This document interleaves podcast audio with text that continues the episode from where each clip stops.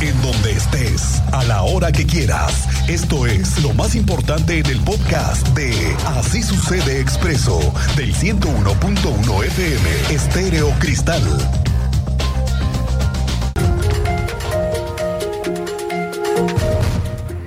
Tenemos a la vista un proceso por el que el gobierno ha apostado, que es el de la renovación de las unidades del transporte público de Querétaro, los camiones nuevos, las nuevas paradas, el carril confinado, es parte de la estrategia que tiene la agencia de movilidad, pero lo que también tienen muy firme es el proyecto de digitalizar tanto el servicio, el cobro, la administración de los pasajes, del sistema en general. Por ahora ya es en muchas zonas obligatorio el uso de la tarjeta para muchas de las rutas que se encuentran automatizadas.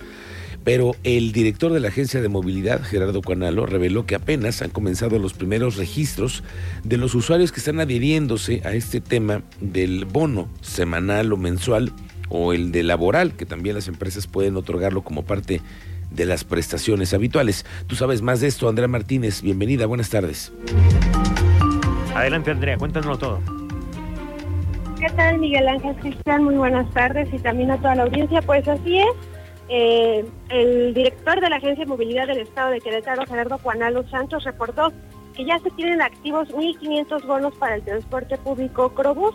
Esto, bueno, gracias a que los usuarios de este servicio han adquirido sus bonos para tener un mayor ahorro en sus viajes. Puntualizó, bueno, que desde que se presentaron los bonos el pasado 17 de enero se ha registrado un incremento cada semana. Escuchemos este reporte que da el día de hoy el director de la Agencia de Movilidad del Estado de Querétaro. Sí, tenemos alrededor de, ciento, de, de 1.500 bonos ya este, activos. La verdad es que desde que presentamos el bono ha habido un incremento semana con semana. Creemos que esta tendencia va a seguir y naturalmente que invitamos a la gente a que utilice el bono. No solamente les permite administrar bien su, su gasto del transporte, sino que también este, pues, permite generar un ahorro a quienes están utilizando el sistema. Y bueno, como escuchábamos, Juan Santos consideró que esta tendencia seguirá en aumento, eh, pues los usuarios tienen que registrar su bono en la aplicación de Crobus para hacerlo válido en todas las 108 rutas. Destacó que de ese total de bonos ya adquiridos, el 30% son mensuales y el 70% se trata de bonos semanales. También indicó que todas las rutas cuentan con el validador para escanear los códigos QR, pero que en caso de que bueno exista alguna falla, los usuarios podrán subir a la unidad, mostrar su fotografía y en, la app donde viene de alta justamente el bono, sin tener que pagar un monto adicional y los operadores los deberán dejar subir a la unidad. Finalmente, bueno, recordar que el bono semanal tiene un costo de 111 pesos mientras que el bono mensual tiene un costo de 451 pesos, ambos para viajes ilimitados en el transporte público Cubus. Esta fue la información, Miguel Ángel. Gracias, Andrea Martínez. Pendientes. El secretario de Gobierno, Carlos Alcaraz, informó que se alista una reunión con las personas defraudadas, que, que entiendo que cada vez hay más, por las empresas Jox Holding que está ligada al equipo Libertadores de Querétaro de básquetbol, que ya ve usted que desapareció y que todo es un misterio y que lamentablemente además nos quedamos sin la franquicia. Vamos a ver qué va a pasar. El secretario de Gobierno ya tiene metidas las manos en las mesas de negociaciones y sobre todo en la ampliación de los expedientes de fraude. Dice Alcaraz que el objetivo es hacerles del conocimiento la evaluación legal que se tiene en torno al contrato que celebraron con la empresa establecida que además estaba en Jalisco y los avances. Estamos procesando una reunión con ellos para hacer del conocimiento y la evaluación legal que tenemos en torno a este documento que ya tenemos nosotros de análisis del contrato con el cual ellos celebraron con la empresa. Pero hay muchas personas que han acercado. Ojo para los que les gusta el fin de semana irse de paseo para la zona de Bernal y la zona de Ezequiel Montes. Me reporta la directora de turismo de Ezequiel Montes, Janet Lozada, que este domingo permanecerá cerrada la peña de Bernal desde las 10 de la mañana a las 4 de la tarde y esto va a ser solamente a los turistas que suben caminando o realizan actividades de senderismo. Esto se debe a que los escalones, perdón, los escaloneros van a realizar labores para bajar la Santa Cruz que se encuentra en la parte alta del monolito. Entonces, el área, de el área comercial y gastronómica que se encuentra en las faldas de la Peña sí va a estar abierto, pero no va a haber oportunidad para los que les gusta caminar en fin de semana. Entonces, está cerrada el domingo de las 10 de la mañana a las 4, este domingo. Todo el día domingo, así es.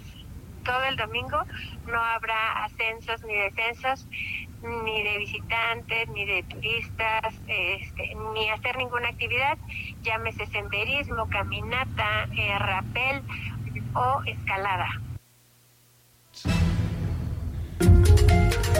Ojo, para los que este tema del fin de semana, por cualquier cosa, tengan ustedes muy claro que va a estar ahí cerrado, ¿eh? Ya les decimos entonces el próximo domingo de 10 a 4 de la tarde. Bueno, vamos contigo, Teniente Mérida, muy buenas tardes. Muy buenas tardes, Miguel Ángel. Buenas tardes a nuestra audiencia. Les pongo al tanto de un robo con violencia en una gasolinera en Puerto de Aguirre, delegación Santa Rosa Jauregui afectados dos despachadores de la gasolinera, botín, 16 mil pesos en efectivo y el ladrón tuvo que accionar su arma de fuego debido a que los despachadores, lógico, al momento de ser amagados, trataron de ocultarse, pero este accionó su arma. Un despachador del sexo femenino recibió un rozón en una de sus piernas, posterior este sujeto huyó por los túneles de Puerto de Aguirre y se perdió. Ya de ahí se dio reporte al número de emergencias para que tomara conocimiento la policía. Parte de las novedades y de, los, de las inspecciones que ha realizado la Procuraduría Ambiental de Querétaro, les daremos parte en el mes de enero con tres giros suspendidos, todos en el municipio del Marqués. En breve información, Miguel Ángel. Gracias, Teniente Mérida, estamos pendientes.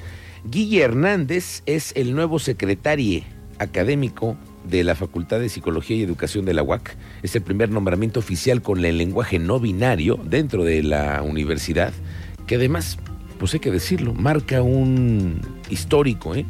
que va más allá de un documento, tiene realmente un impacto en la vida de las personas no binarias que están siendo reconocidas en la nueva rectoría y es parte de lo que está haciendo en una nueva estrategia la nueva rectora Silvia Maya. Sumamente importante eh, porque al final ya en algunos momentos otros actores de la universidad habían, eh, habían salido a decir ellos, ellas, ellas de manera pública. Eh, y eso empezaba a ser una ruptura con las lógicas dicotómicas de la institución. Eh, pero ahora que aparezca en un documento oficial como es este nombramiento, y no solo en ese nombramiento, sino en los documentos oficiales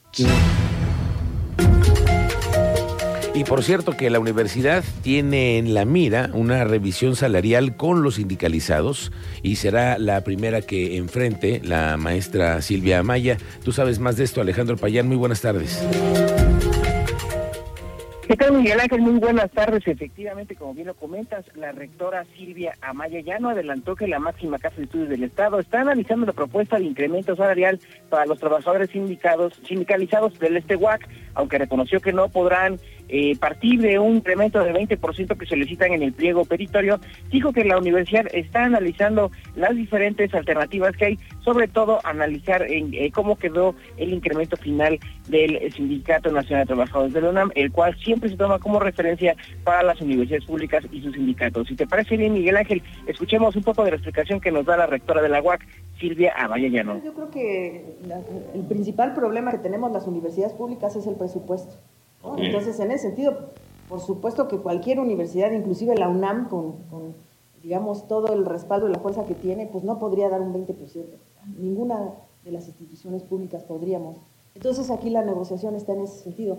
¿Qué es lo más que podemos ofrecer para no poner en, juego la viabilidad de la institución? Entonces, en ese sentido, pues bueno, tenemos que eh, evaluar y, ver de dónde podríamos obtener el, el recurso faltante para eh, cumplir el compromiso, ¿no? Pero no, 20%.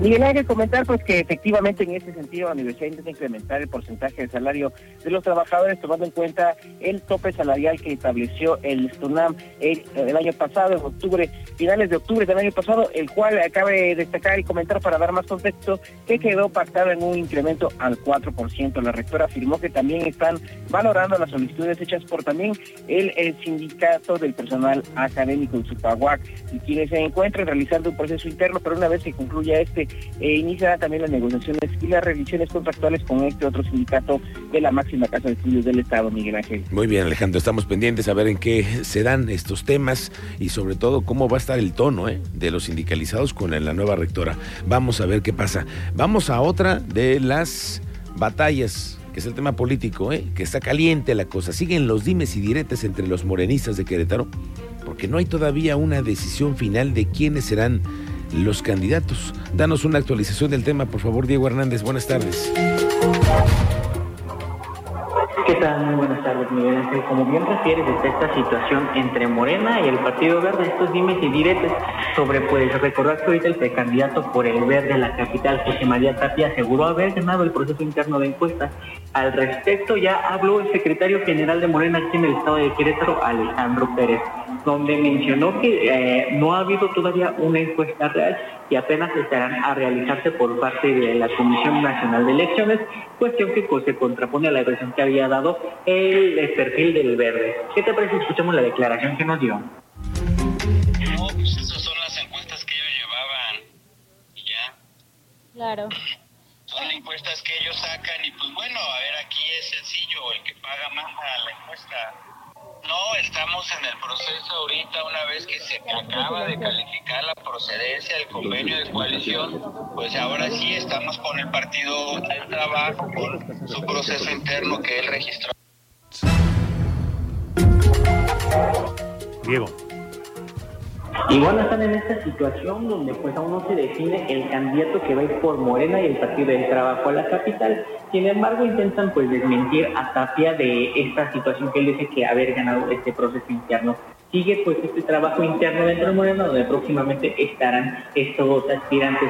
Se hablaba de que la hermana del exministro de la, de la Corte, esta Atizal Vivar, estaría inscrita en este proceso y apoyada por parte de la estructura. Alejandro Pérez negó que esté siendo apoyada, sin embargo, ella decidió inscribirse a este proceso. Fue lo que nos comentó, donde todos tienen un piso parejo para este próximo proceso de encuesta. Este es el reporte que tenemos. Bien, gracias, Diego Hernández, pendientes. Oiga, pues habrá cambios en el gabinete pronto. Hay algunos que todavía no solicitaron la licencia y que siempre sí van a irse de candidatas. El gobernador Mauricio Curi revela que la titular del Instituto de la Vivienda, Lorena García, va a renunciar a su cargo porque va a la, buscar la diputación en el proceso electoral. En contraste, descartó la salida de Iría Salazar del Inderec y de Marco del Prete de Cedesu, que también se había escuchado que podría participar. A Del Prete se le había escuchado como probable participante de la contienda. Para una diputación federal se hablaba, ya no se vio, ya no se le dieron las oportunidades. Y el caso de Iridia Salazar, ese es otro asunto, ¿eh? El caso de Iridia Salazar se cuece aparte. En ese hay una investigación por varios temas administrativos.